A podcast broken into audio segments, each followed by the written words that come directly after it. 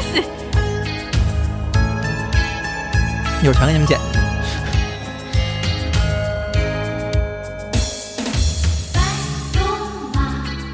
蹄儿朝西，驮着唐三藏，跟着仨徒弟，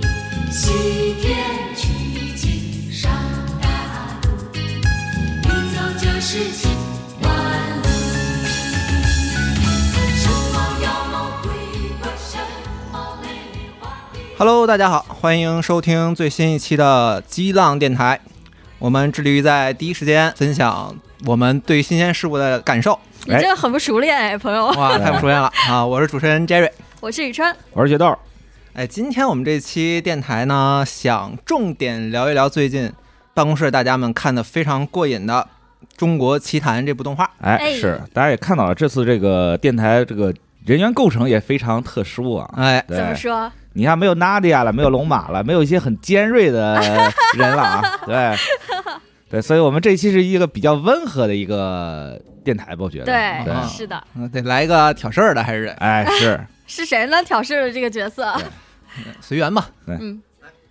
那这个《中国奇谭》最近也是，无论是在互联网上啊，还是在咱们办公室内部，大家讨论都非常多啊。哎嗯是而且我们录这期电台的时候，应该是刚完，刚刚播完第三集。第三集，对对。呃，我觉得就是很惊讶，就是之前这个《中国奇谭》在我周围就没有这么讨论热度，但第一集播出之后立刻就炸了。嗯，对，就是所有都是这样，就根本没有听说过这个这个企划，就感觉它的那种宣传也没有没有走一个很大的量。是嗯，而且我平时我是不不大看国漫这种，然后我周围所有人都在说这部一定就巨好看，一定要看。嗯然后，然后我就抱着不信的态度，我就去看第一集《小妖怪的夏天》。我第一集看我竟然 哭了，而是热泪盈眶那种，我就哇觉就就感觉一下子找到了某种感觉，所以然后我就把第二话就迫不及待把第二话看完，然后前天刚更新的，就是昨天我们录制的前一天刚更新的第三话，看完了，哎呀，真的是越看越过瘾。嗯，像豆哥肯定更有感受嘛，因为他之前是学这个，呃，对，为什么这期有我呢？其实我特别想说一下啊，就是不是因为您是天天 A C G 常驻主播呃也吗？不是，其实怎么说呢，就是在这次这个《中国奇谭》的总导演啊嗯，是我的老师，嗯，对哇我曾经他叫陈陈廖宇老师，然后他我曾经很有幸的上过他的课，然后呃也非常知道他这个对于动画式的看法是什么，所以我特其实特别想过来说一下这个事儿，就是呃我感觉就是中国动画其实一直在不断的前行，但一直受到很多的挫折，就嗯，怎么说呢？就是很多人对中国动画有一种偏见，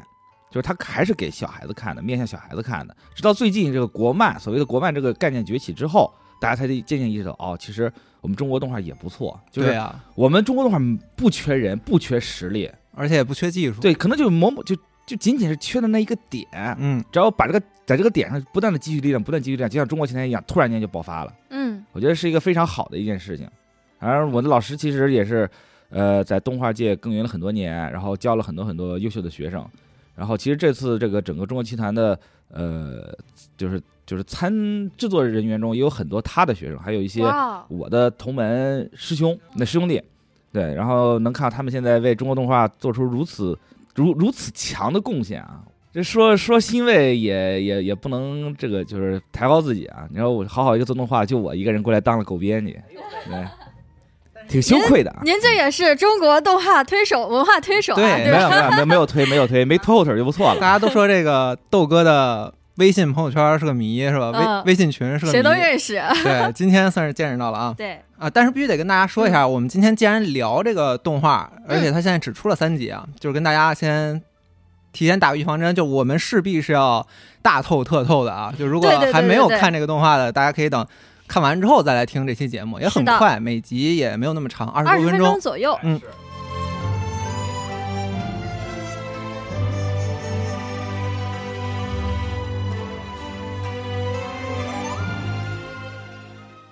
说实话，我呃，我现在基本上是不太看动画的，因嗯为就是我只会去看一些熟悉的老的作品，比如说呃，之前就是以前喜欢的万老师的作品啊，什么《啊灵能百分百》这种的。啊，新番、新番包括国产原创动画，我一般是不看的，除了啊进电影院。但这次就不一样了，就是一月一号元旦那天，我在我在外地跟朋友一起聚，然后我们一起在看 B 站春晚嘛。然后我朋友就说，然后我朋友他是教动画的嘛，他就说，你看，就是中国动画。就现在还是不行，然后你什么时候能做到当年上美大闹天宫那种水准了，才算是达成了一个国产动画的文艺复兴？没想到我们刚说完，啊，第二天，中国奇谭就上线了。嗯然啊后我朋友圈里有很多机组的朋友嘛，他们不是很多搞设计、搞美术、搞搞动画的都有嘛，就好多人就发《中国奇谭》这个。我就说，哎，那我也去看看吧。然后我看了一集，我就立刻 立刻转发给我那个朋友说：“快看，快看，文艺复兴开始了。”对，没错啊，就是现在这个节这个节目出了三集嗯嘛，然后总共应该是有八集，以后是每周日更新。是哎的是，其实我们看到这个东西很高兴啊，但是还是想先具体谈一谈大家最喜欢的是哪一集吧。咱们先从这个方面开始说起来啊、我反正我最喜欢还是第一集，啊，啊，对我跟豆哥可能一样，对，我然喜后欢第二集。鹅鹅鹅，啊鹅而是且吗而且那嗯个我应该还有一个最还有一集最期待的，有可能会超过鹅鹅鹅是，呃小满那一集。啊，就是就是还没他的看到的，对它描述是井下宝船湖中梦话，我推测应该是呃应该是可能会跟李清照那个词有关，就是《哦如梦令》有可能啊，我也嗯不太确定。然后它的风格是剪纸和定格，在 PV 里就是很有意思。啊，嗯对，它这个也是呃《中国奇谭》第一季里面唯一一个是剪纸定格风格的是动画。中国定格动画非常厉害，有历史，非常有历史。嗯对，然后其实这次简单的看它这个目前已经公布的这作品列表，其实我们能看到很多很多很熟悉的风格，比如说像水墨，嗯，嗯，对对？吧？水墨动画当年一个穆迪是拿了正儿八经拿在国外拿了好多好多奖的，嗯，是，所以说其实感觉就是这一次是是大家使劲浑身 解数，把自己最得意的、最擅长的风格就全拿出来展现出来。对是的，然后，啊但是从反正目前从这已经公布的两话来看，我觉得是挺满意的。嗯就比方说，我比较喜欢的这个第一集《小妖怪的夏天》吧，它这次宣传上其实是选了一个上美作为一个宣传点，哎，是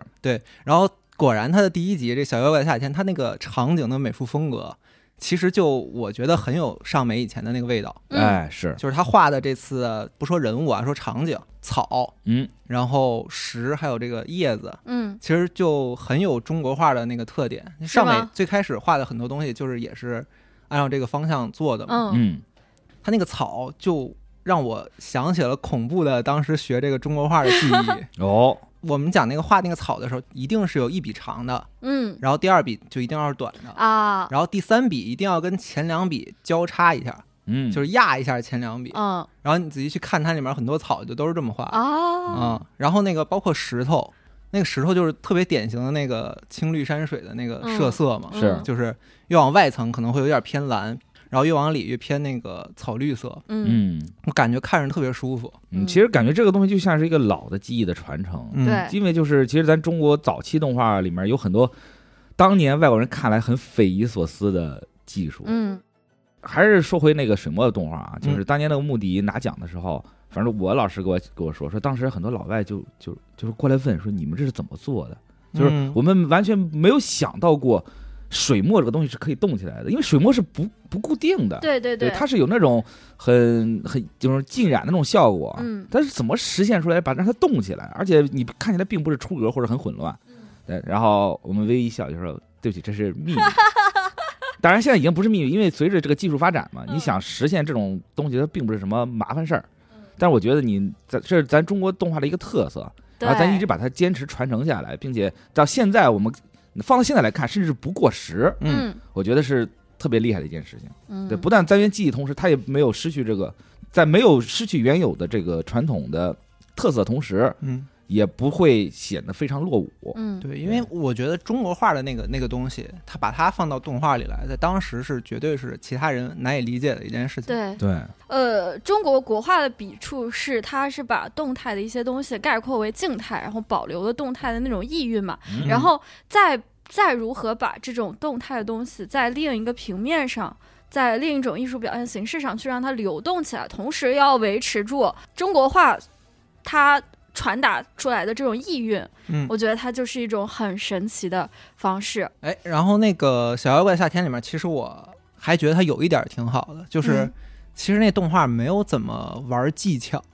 哎，嗯就是你看它里面哪怕最紧张的那一段儿，狼妖呃追狼他妖嗯变成追他个的那个，变成个影子那个对样子，嗯追他的那段戏，其实它也不是说很炫技的那种做法，你仔细看的话，其实还有点定住的那种感觉。是嗯但是你整个片子看下来，就感觉一点儿也没有影响到你，就感觉他把那些巧劲儿全都用在了这个，我该怎么说呢？这个脚本和故事，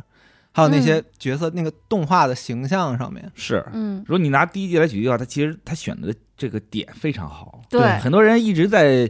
在执迷于或执着于说讲《西游故》《西游嗯西游记》的故事，然后或者是说这个再去另另解构《西游记》的故事，但嗯很少有人会想到说从另外一个角度去去解释这个《西游记》的。去从《西游记》的另外一个被人忽视的群对体的视角来看《西游记》整个这个，对，因为有因为你在《西游记》的故事中，小妖永远都是一棒子就死了角色，是的是的就是根本没有人会在意路人他甲乙丙。对，但是对，但是那些小妖他的生活又是什么样的呢？对吧？他们为什么会成为妖怪呢？这这没有人会解释，没有人会想到这一点。是的，是的，所以说，他从这个角度进去的时候，就一下子就感觉特别有意思。嗯，哦，这个东西我没有想过，没有考虑过。对，第很一次新奇，，对，然后接着看下去之后，你会觉得很合理。对啊、哦，原来小妖怪也有自己的生活，对嗯吧是？的，包括这个这次这个小妖怪的生活，直接在互联网上就激起了大家的啊某种对共鸣，是 吧？打真的工人日常嘛，是吧？嗯真的是，尤其是大家都哦说回家，妈妈嘱咐多喝水，多喝热水，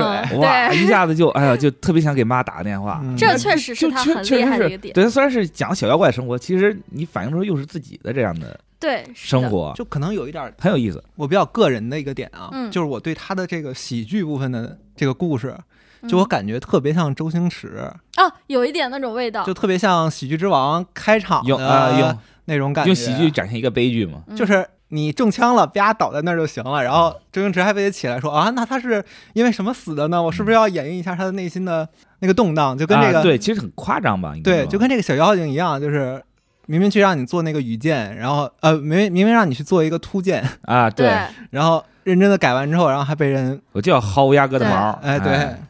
这段经历是跟我我我有过一样的经历，惨被共鸣。对，悲惨啊共鸣。就所以说，他这个故事，他这个剧本厉害，就厉害在于它是真实的，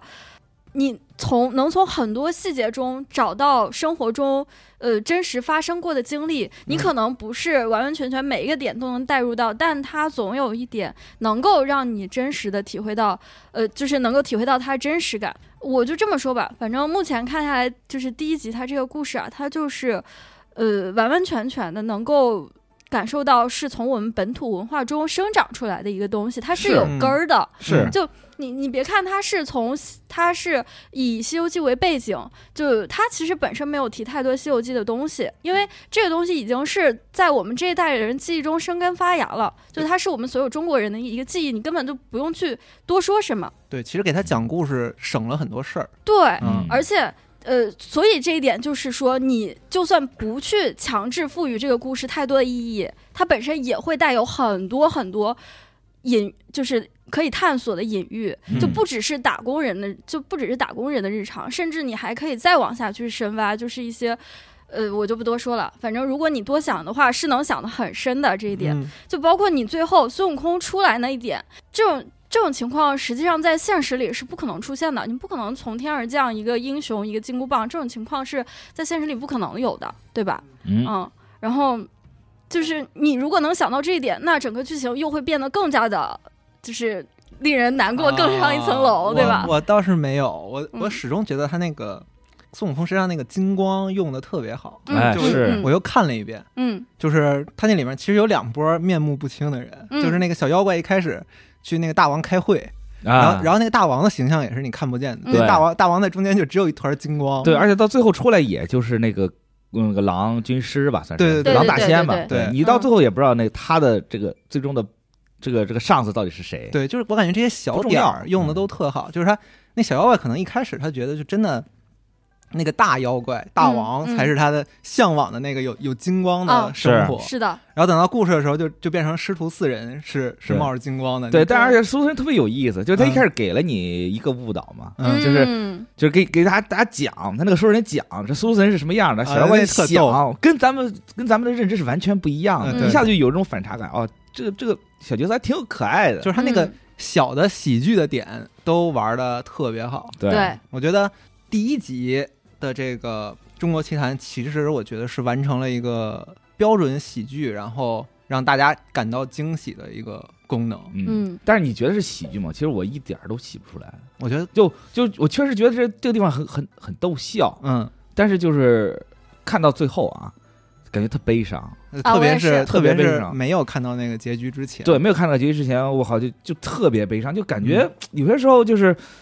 就是他这些前面这些喜剧东西都是为了为了后面这个这个包袱在做铺垫，对嗯对，就然后有一瞬间，我甚至觉得他没有后面那一段儿，可能也是一个很厉害的作品。啊，是那肯定是的，嗯肯定是的，但他最后这个包袱其实结的特别好，嗯，嗯就因为为什么呢？就是你看小妖怪平时。邋里邋遢的，对吧？然后脑子里边想法，但是老是被上级说，然后你逐渐就带入这么一个角色，然后到了最后这个包袱出来的时候，你就会跟那时候你已经跟他感同身受了，嗯对吧？你就觉得他就是我，我就是他，嗯，对吧？遇到一些这种生活上不顺心的事儿，一下子被打倒了，然后你就觉得特别难做。哎呦，是不是我也是这样的人呢？但他在最后又给你安排了一个反转，对吧？就告诉你，其实这世界上不是，并不是说，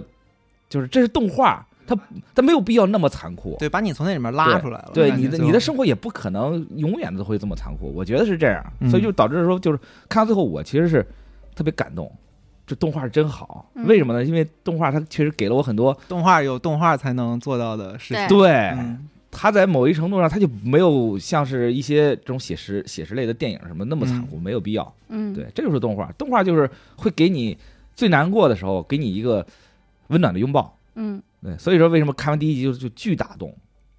哎就这么一个好的好点。那嗯，第一集已经这么好了，那这个第二集，宇川老师最喜欢的这一集，能给我们讲讲吗？因为我、咋了？你咋我了？看的一知半解。嗯，为啥呀？我觉得第二集开始，他就证明了这个系列可以有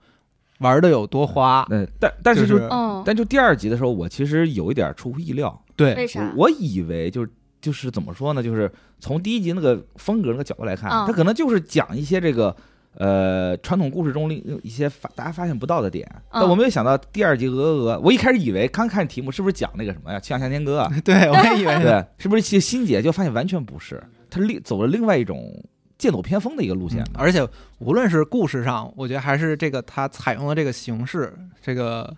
默剧吧，嗯就是这种形式，还是它的画面表现上，还有角色设计上， 对你很多人看完第一集特特别开心，然后看第二集吓一跳。对，我以为他会维持就是尚美的这种风格，哎，然后结果到第二集到第三集，就是就是告诉你，我接下来就是每每个人要更发散了，就不只局限在一开始那个标准的风格里了。对你嗯看完第一集后直接看第二集，会有一个非常强烈的反差。嗯它第二集的叙事风格和这个叙事手段跟第一集完全不一样。嗯，嗯对，它这个本来就是中国奇谭最开始公布的时候是二零二二零二一年在哔哩哔哩那个国创发布会上嘛，嗯然后他哦当时就说了是八集，然后不同的。不同风格，它完全是由不同工作室做的合集嘛。是然后第二个《鹅鹅鹅》，就你如果说第一个故事《小妖怪的夏天》还是我们传统认知里面那种的呃正常方式的讲故事，当然他讲的很精彩，就是跟就是，但他也还是一个正常的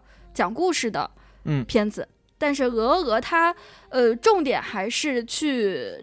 把力气花在去呈现一个氛围感上，嗯，嗯，就包括他选择的艺术风格和他选择这个故事，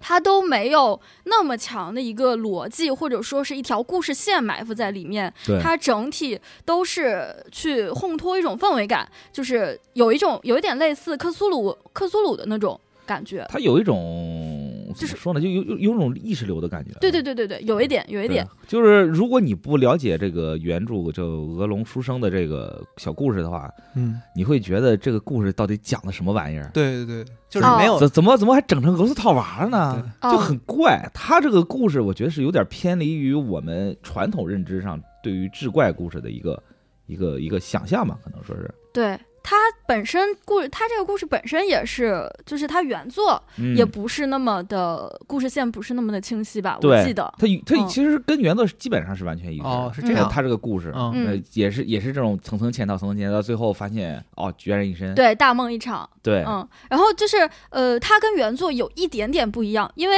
一开始就是我去看了导演关于这，因为这个关于这个鹅鹅的故事有非常多的解读，大家都有有一部分人就是很多人都说不是很懂具体讲了些什么，然后导演就出面解释对了他一特下意。写了一个关于这个这个鹅鹅的解释。是的，然后他们创作的时候呢，一开始本来是想讲一个书生越狱的故事，因为书生不是在困在山里了嘛，啊啊，他就是对想，就是想表达一个书生怎么从狐狸的控制下逃出来的故事。然后他们，但是他们写出来之后，发现这样子就完全破坏了中国志怪故事的一种含蓄和意蕴，就是它整个动画内容都会变得情节化，然后会着重于动作化，嗯。这样子，然后他们后来就调重新调整作品的方向，然后把最大的努力放在呈现原作中那个赋予美感的部分，他们唯一做的一点改动就是最后的时候，然后在原作里，书生跟呃那个鹅天鹅美女是没有任何的互动的，啊嗯，是然后但是导演组觉得就是说，为了贴合现代就是现代人的感受吧，他们稍微改了一下，就让书生就是让天鹅美女开口问书生说你能不能把我带走，这样子。哦啊，书上动了情了。对，但嗯但书生就是陷入了一种，呃，就是陷入了一种踟蹰，啊，然啊后就是对害怕怕担责任，就是怕担责对，任就太是牛，就是开始思考，确实要犹豫一下。嗯对，然后但是在他思考的过程中呢，然后狐狸醒了，嗯，啊，是，然后后一哎所一切都回归原样对。世界线一切收都束来不了及对，我还挺理解书生的。你说是我的开始信了狐狸，我俩鹅都没 了。对对啊，我再信你，我是我是不是小妹也没 了呀？对吧？是的。然后这一点就是，我觉得是导演组改编非常绝的一个地方。我甚至觉得，比起原作来，就是放在今天啊，嗯它可能比起原作更加的优秀。嗯，就你们看这集的时候，会有一种失落感吗？就是莫名的在结尾的时候，觉得有一种失是落哎，感，你就你这个失落是是这个故事很失落吗？让你觉得？就感受吧，我感觉得受应该是嗯嗯、会，有会有。但但其实我感觉中国很多志怪故事都是这样子。我觉得这种失落，我我就是我，因为我也有这种失落感嘛。嗯我的失落感是源于我们一直以来接触的呃故事主视角。都是很深的去带入进这个世界观里，参与进这个故事里的。嗯但是这一次，鹅鹅书生其实很大程度上是处于一个被操纵者，然后一直站在旁观的一个角度，因因为呃，因为他们几个怪物之间错综复杂的关系，都实际上跟他没什么事儿。啊，对就呀嗯是，狐狸和兔子，兔子和野猪，野猪和鹅。对都跟他没什么事你儿，还除能了记这鹅么之外清楚呢，嗯对吧？ 就是套娃。然后那个，呃，而且最后他什么都没得到，还失还丢失了鹅，而且最后的最后，他也没失去是，他除了鹅也没有什么特别深刻的伤害，就也没有缺胳膊断腿儿啊，也没嗯有失去痛失家人啊什么的，也没有产生什么复仇动机啊之类你的这怎么种。好这一口啊？ 不是，就是现在的故事不都是这样嘛？就嗯是是主角会很深的带入进故事线里对，但是这次就不是。但是主人嗯公可是没了两只 鹅呀，都只有两只鹅呀。确实，感觉确实实像主人公做了一场大美梦，然后醒对了。但是我感差不多我觉得对我来说，我反而没有这种很失落的感觉，哦，我我反而觉得解脱了，为啥？就因为我觉得这个东西是一个，就像一个怪圈儿一样，嗯，你进入这个怪圈儿之后，你就会被它所所玩弄。然后嗯你看，呃，狐狸说谢谢你，我我招出一个兔子，对吧？嗯兔子说，兔子说那个谢谢你，我那你别说话，我再招一个猪。猪说你别说话，我再招一个鹤。嗯，对吧？就？让然后然后你在旁观这个角度，你就会觉我我就会觉得特别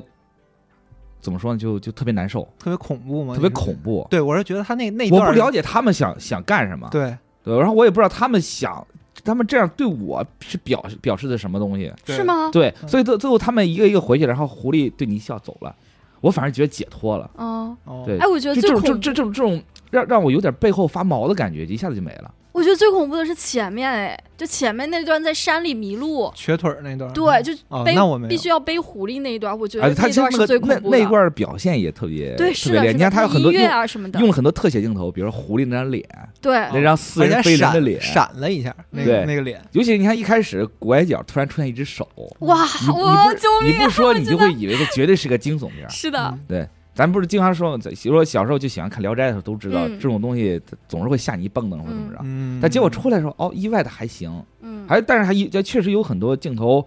我觉得设计的很很巧妙。对，我觉得就对你是，包括包括比如他从嘴里面掏出那个东西的时候，嗯他有一个他有一个镜头就是，呃，农夫的视角，嗯，嗯对？吧？他以农夫视角看一个巨大的阴影，咔哦就逐渐对对对笼罩啊，了对，他那个一剪影的那个样子，对，其实嗯如果你那时候，如果如果你能代入的话，你会觉得你那时候跟农夫心是一样的。嗯你面对一个未知的一个东西，然后他从是的血盆大口里面掏出一个什么东西，嗯，这个东西这个感受本身就是很可怕的东 西，对吧？是一个很可怕的感受。所以哎，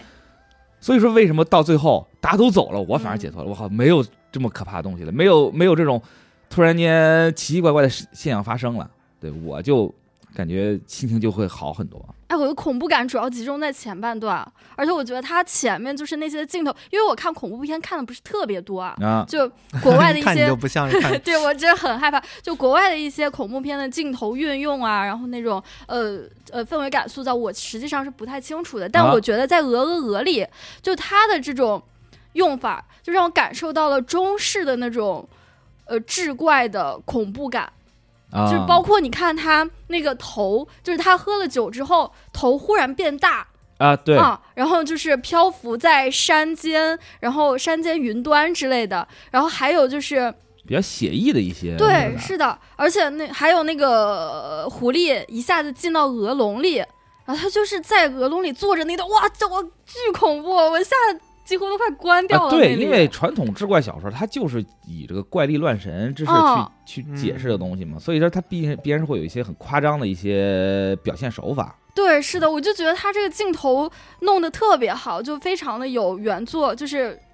就是那种氛围感。嗯，其实它这，有些我觉得鹅鹅它这部作品的这美术风格还真的是很特别，对，太是的，对是的，太是的，非常有强烈的个人色彩。嗯，对哎，这个作者他之前我稍微看了一眼，就是他是呃，他之前的作品也是这个风格的，哦啊那真是独一份儿哎，对，嗯，就好像这次的呃作品，基本上工作室都是把自己本身的风格，就是或者说是最擅长做的最好的风格展现出来了。嗯我觉得嗯这一点还挺好的。确实，嗯嗯，那确实，这个我们刚才也说了这两集了啊，就是听众朋友们也能看得出来，我们觉得整个这个系列真的是大有前途啊。嗯，哎，林林你看了吗？林林看完了，林林看完嗯了感觉怎么样？我刚才跟宇川说，就嗯我我我我其实挺喜欢林林的，因为我其实喜欢他的角色三 D 的那种风格，哎，哦对，林林的，我觉得林林的美术表现力很强，对，就三 D 的美术表现力。因为我觉得其实，在三 D 动画这个这个层面上，嗯，咱们其实一直受这个怎么说呢？受西方影响其实啊比较、比迪较士尼重，啊，皮克斯啊这对些，，受受皮克斯影响比较重。嗯然后一直在想怎么把这个中国的这个娃娃这个脸儿开好，是一件我觉得挺复杂的事儿。是的，对，是大家的，因为大家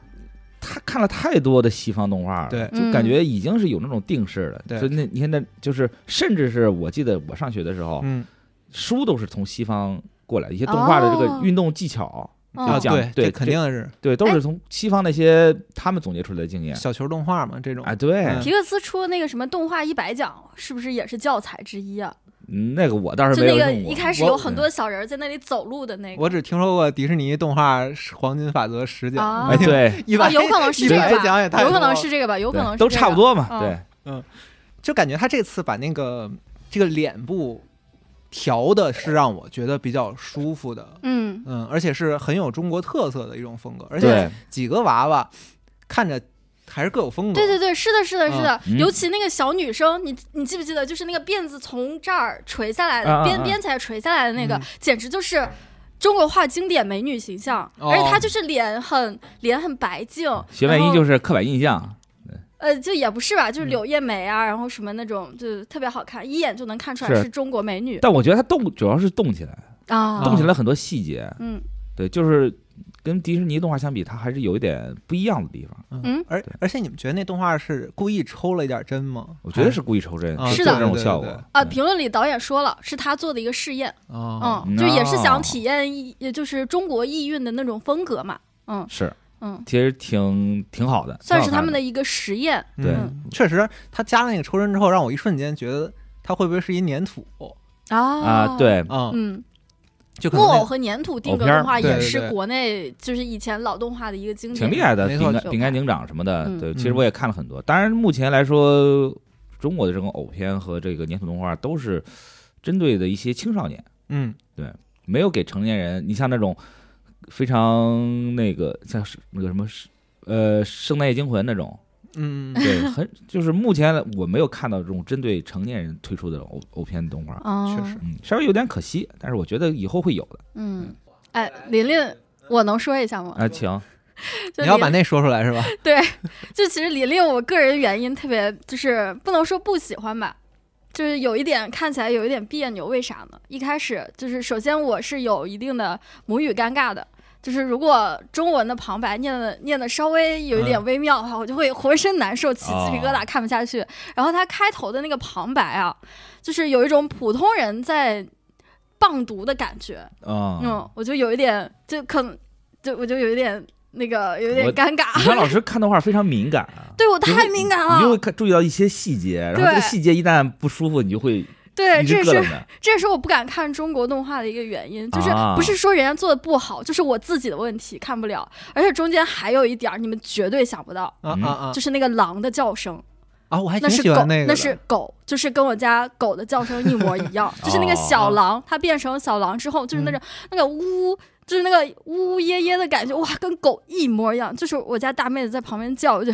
救命啊！ 对有那有没有可能你家大妹子是个狼呢？没有可能，没有可能，她腿太她腿太短了，啊抓不到兔子大。妹子听见了，感觉也也该叫一叫了。对，哎，反正我我是，而且它这个故事吧，呃，整体我觉得还是有点简单的。嗯嗯，啊然后比较相对比较传统，也有很多人都说，就是看到开头就能猜到结尾什么的。确实不过没我有那么有嗯新意吧，跟嗯前两个比起来，不过我还是很喜欢他最后那个画面，就是那个琳琳站在芦苇丛中，嗯然后那个小虎叫什么小虎对吧？然后我也不知道叫 啥。小虎在耕田，然后嗯抬起头来看，虽然也是一个很俗套的镜头，但是做的实在太美了，而且结合对前面，呃，结合前面简单的故事线。就是也能有一种中国画的留白的那种意韵出是来，，我觉肯定得是刻还意是设计过的镜头语言，很完美，我觉得还是很美的那个我镜头。我是觉得这个片子在美学上挺东方的，就是嗯包括他那个，相当于他做了个主题歌嘛，那是主题啊，歌对对对，那个，歌词上面写的就是白山黑水，嗯，然后你实际看他那美术，其实也是围绕这四个字儿做的。哎哦，没错，儿，然后包括这个这个狼女这个角色琳琳，嗯，她几次变身，你会发现其实都是在那个白山和黑水的啊那个倒映下，就是她嗯没有让你看到她变身那个动静，嗯，她是你是顺着那个水的倒影，哦，是的，对，是的，这对也是一对种，对，嗯这其实也是一种典型的中国风的叙事手段对嘛，，我嗯对，觉得她美术跟她的那个白山黑水这四个字儿是完美的贴在一块儿的。哎嗯是。所以就这一部也非常好看，对嗯如果没有看的，因为刚更新嘛，大家一定要去看一看。嗯而且他们其实也是做了，也花了很多心思了，就是在一些细节上，就比如说他们狼居住的狼妈妈和琳琳住的那个洞穴，实际上是有人类人古人类的壁画的，嗯，嗯，然后就是哦，没注意，对，就是嗯猎人住的那个地方，其实之前是狼的领地嘛，然后从故事里其实可以看出来，然后他们穿的鞋不是踩下去会有那个脚印儿嘛，对也是为了模拟狼爪的痕迹，然后什么的这种的，对，哦细节非常好，对对对就细节有做过考证。嗯，嗯。那现在这个马上要继续播下去嘛，估计会有三呃八集，嗯对，现在很多这个互联网上人也说说这个系列会不会就是中国版本的爱死机？啊，其实我啊啊，其实我特讨厌这种说法，什么就是中国版 S 级，那怎么没有英国版 S 级、印度版 S 级？啥都是 S 级，不不一样啊！我感觉嗯这个东西怎么说呢？它跟 S 级最大的不同就是，它比 S 级的限制要更少，更少一些。嗯对，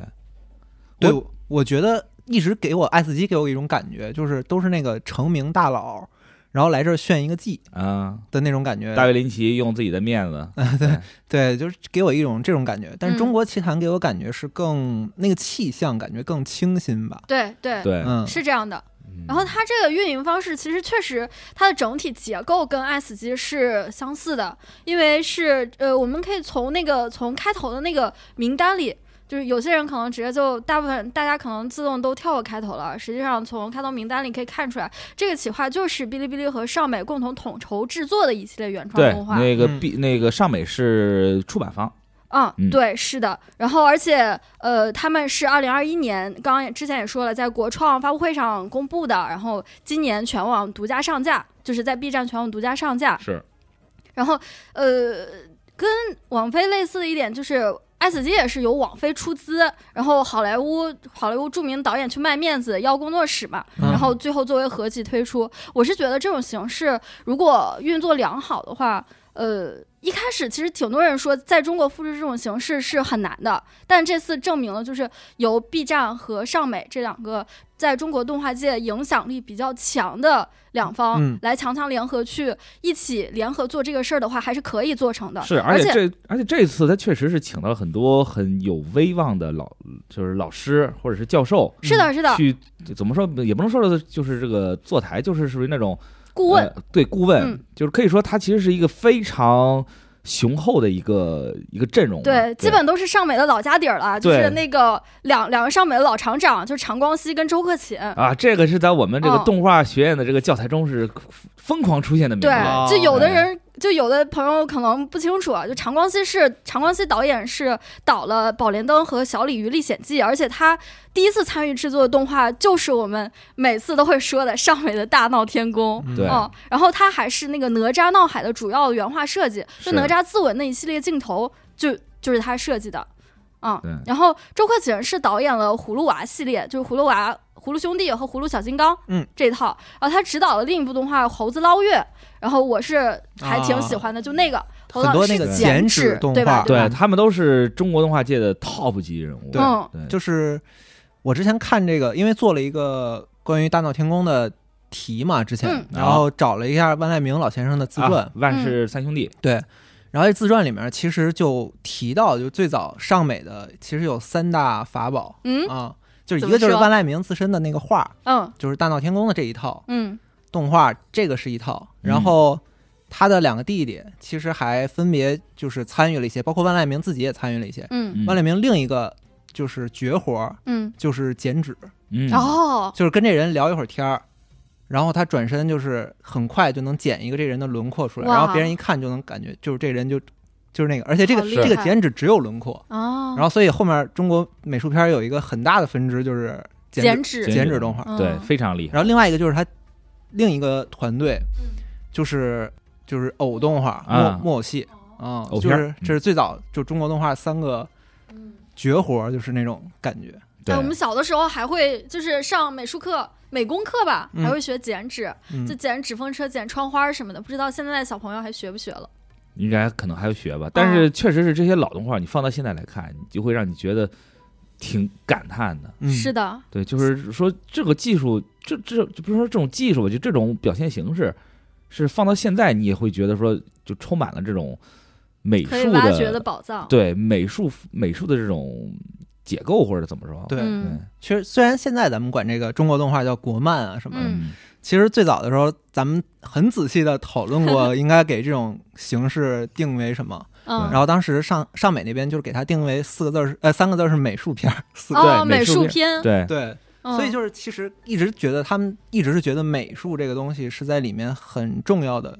一个东西，是不仅仅是让人动起来，还要让它有美传达在里面。是，其实嗯刚才翟瑞说到这个“国漫”这两个字儿，其实我刚才就一直在想，嗯就是说咱最近都说国漫崛起，国漫崛起，嗯确实有很多很不错的片子，比如说你像《一人之一人之下》还是叫《一人之上》对不起，不是很了嗯一人解。之下还有那个什么《玲珑》，啊，对他们这几个都是在这个 B 站有了几亿播放的嗯片子，对他们也非常优秀，但就是怎么说呢？他们像是一种，就是另外一种出路，就是传统的商业片儿、商业哦，模式，是的，对吧？然后，但是就这一次，这个中国奇谭也好，还有这些老先生他们以前的作品也好，就是代表中国动画的另外一个方向，嗯，就是所谓的在美术片。嗯，对，对，就其实这一哦块儿，我觉得也是需要大家去关注的。嗯这块儿就是我觉得上美一直以来那个影响力在这个片子里就发挥出来了。对，如哦如果是说、的是的如果说传统商业片儿是为了现在迎合大众，对，嗯然后为了迎合这个资本市场去做的一些妥协或者是一些手段，嗯那么美术片就是我们中国动画的一个瑰宝，嗯就这个东西不会因为时间的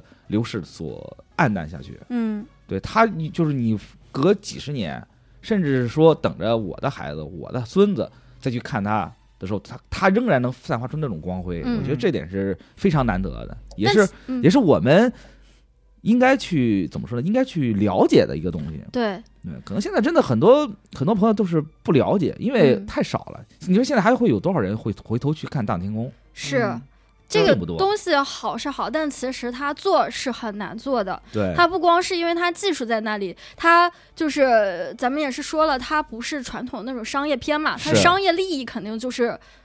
不行的，就是原你一个单独的原创作者，一个工作室，你如果卯卯力气去做一个这这样的短片，你发你以自己的力气去发到其他平台，然后如果没有火的话，那你的工作室可能就完蛋了。嗯啊，然后对所以说他这次合作的这个形式，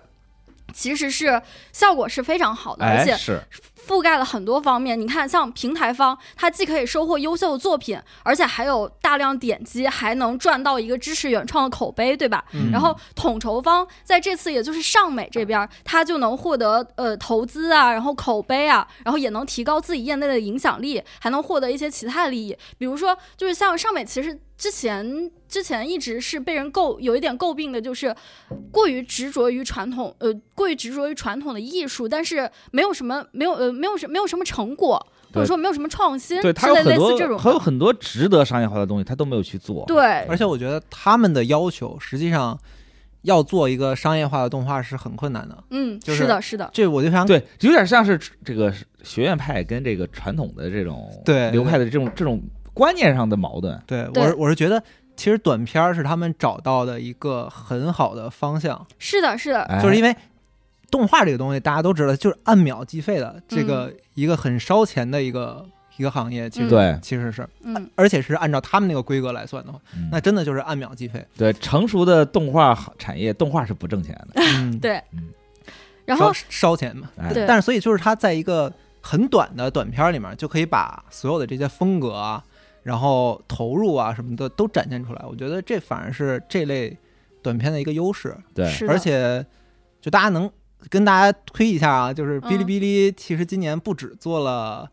《中国奇谭》这一个短片的项哎目，没错儿。嗯，对，同时同期还在播另一个叫《胶囊计划》的，也是一个短片企划。嗯，哎，对，胶囊计划，哇塞，就是我们做这期准备的时候，翟瑞就是发了一个链接到群里，对我就，是。宇川老师一发不可收拾。受骗没有，我就是受骗点开。我跟你讲，我当时还在工位上，然后我就笑作一团，啊，我嗯那你看，太惨我了来。跟大家安利一下啊，就是虽然我们今天是中国奇谭专、嗯专栏啊，嗯，但是跟大家说一下一部动画短片叫《太空奇侠基曼我真哦无语了，这一》，部。就是这个片儿 啊，朋友们，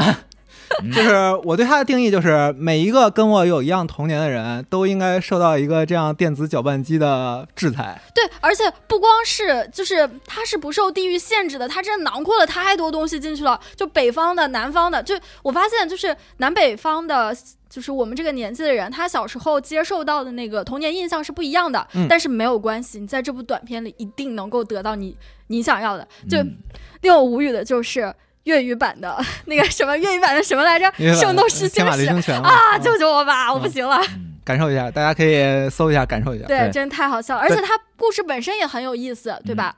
它看到最后会让你觉得有一点点恐怖，就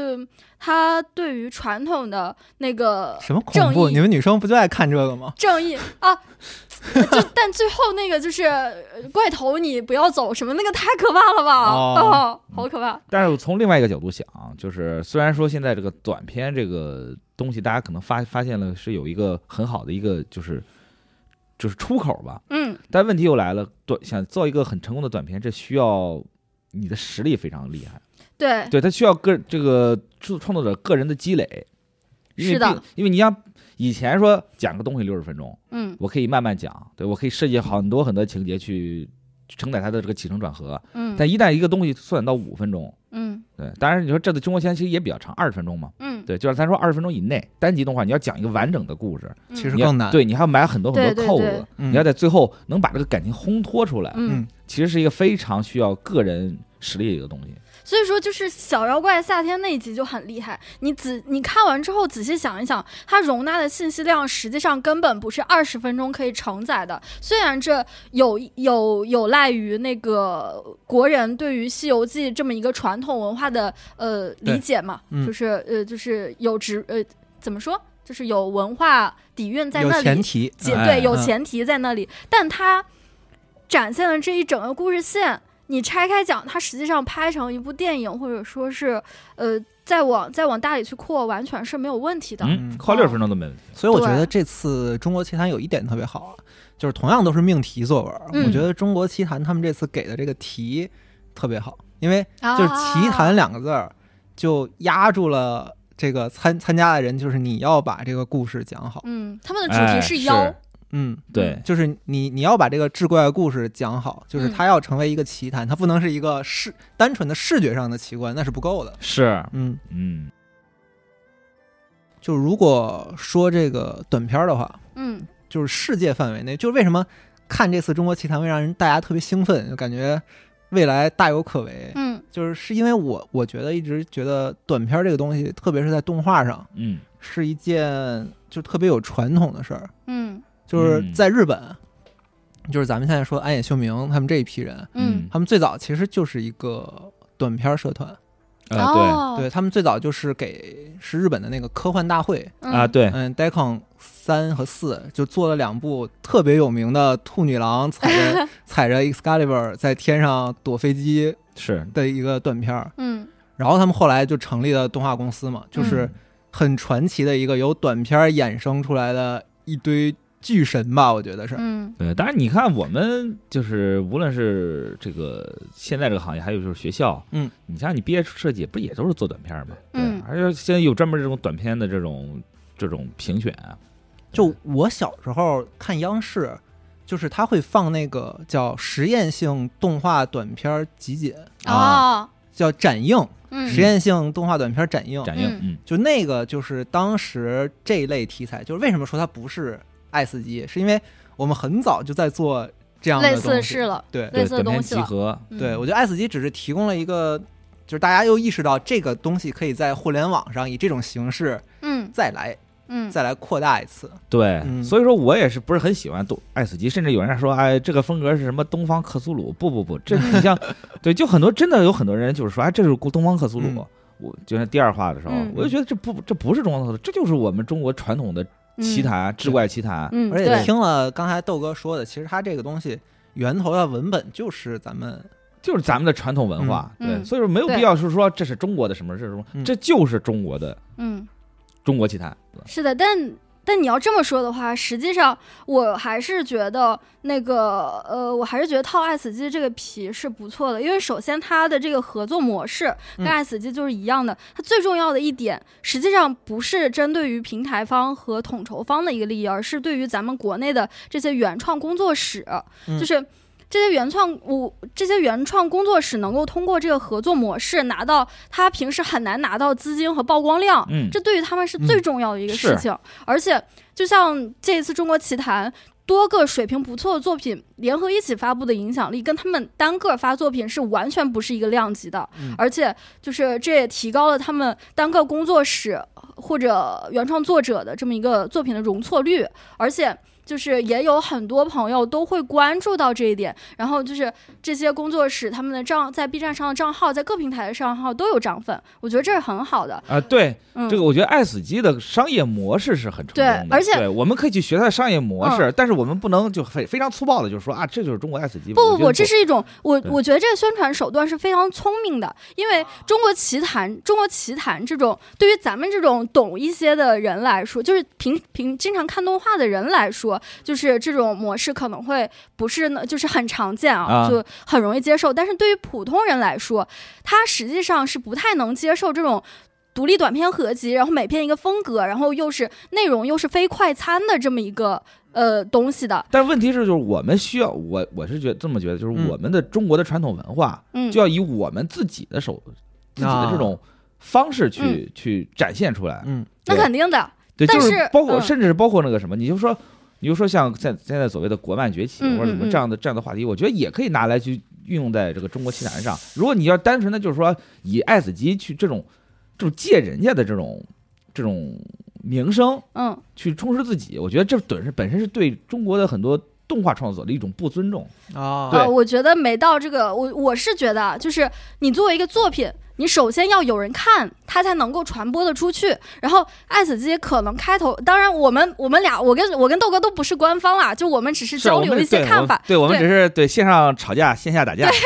然后，如果是我来的话，就是前期你肯定是要绑定爱死机去做一个噱头，然后到中后期，等这个东西真正能火、真正吸引人来看的时候，然后我们才把中国文化去顺水推舟的给它推出去。包括就是未来上美那边还会有一些就是。专注于传统，完全专注于传统文化的，比如说《班陵飞渡》，这个是我小时候特别喜欢的一个作者沈石溪的一个作品的改编，就是纯水墨画的电影。我觉得就是，嗯，就是我觉得绑定爱死机不是一个特别错的东西，当然就是对，但是只是从对营销手段上来讲，嗯但有个很有意思的一点啊，就是中国集团它并没有以爱死机这个中国中国的爱死机它宣发啊，对对对对中国爱死机它反官而是咱们自己很多很多看完的这个观众这是么的，说是的，就官对方肯定不会这么说的嘛。然后你是、啊我就瞎猜的，对，哎那么豆哥在未来能不能给我们找到官方哎的人员对来一起好哎我好们录一开期始节豆哥目就呃说了嗯其实其其实我也很期待啊，就是能不能就是 这个给大家去找一些这个工作人员啊，嗯，对，然后去聊聊这个事儿。你哎当然这不到时候你你们俩也在官对方面 前但啊打一架，我不对敢，我不敢。当然，这我到个时候就因不为来了因为很这个最近很忙，嗯对，因为这个作品目前还在热度，他们嗯还要进行一些后续的制作什么的，嗯对，所以说其实看看有机会吧，嗯等着年后有若有机会的话，叫老师来聊一聊，哇哇，太棒了！天呀！希望老师能赏脸啊。哎，到时候到时候如果老师那个什么，我就把这边这段录音贴出来，就说老师我们说都说了，你看咋办嗯呀，对吧？我感觉你们俩一个就是运营的思路，一个就是动画人思路。对，对但是是我的们我们的这个核心都是希望中国棋坛越来越好。是的对是的真的没错因为真的是看完之后，你看我开始开头说，看完之后热泪盈眶，就嗯，包括最后孙大圣出来的时候，嗯我发现我哭不是因为这个剧情的感动，而是而是因为孙大圣他承载的这个中国动画的某一种，对就我们我们对他的这个这个怀念也好，或者说这个期望也好，嗯他就孙大圣以一个闪着金光的形象出现，顿时让我觉得说哦，原来中国动嗯画还有、还有无限的可能。对这啊个这个角色跟中国动画的关系真是源远流长。 对就是我是真的， 你仔细去想，就是中国动画的无数次崛起，跟嗯孙悟空这个角色就完全脱不开干系。是，的，是嗯对的，他真的对对太经典了，就是最早的中国动画长片，然后最最好的中国动画长片，嗯对，然后以及在现代在院线最开启了一个时代的嗯中国动画长片，都跟对这个角色对关，系。这真的是，所以最后孙大圣出来的时候，我真的是觉得就是哎呀，太好了。嗯，中国动画太好了。对还我们还有我们虽我我们现在虽然有很多很多很优秀的国漫，但是我们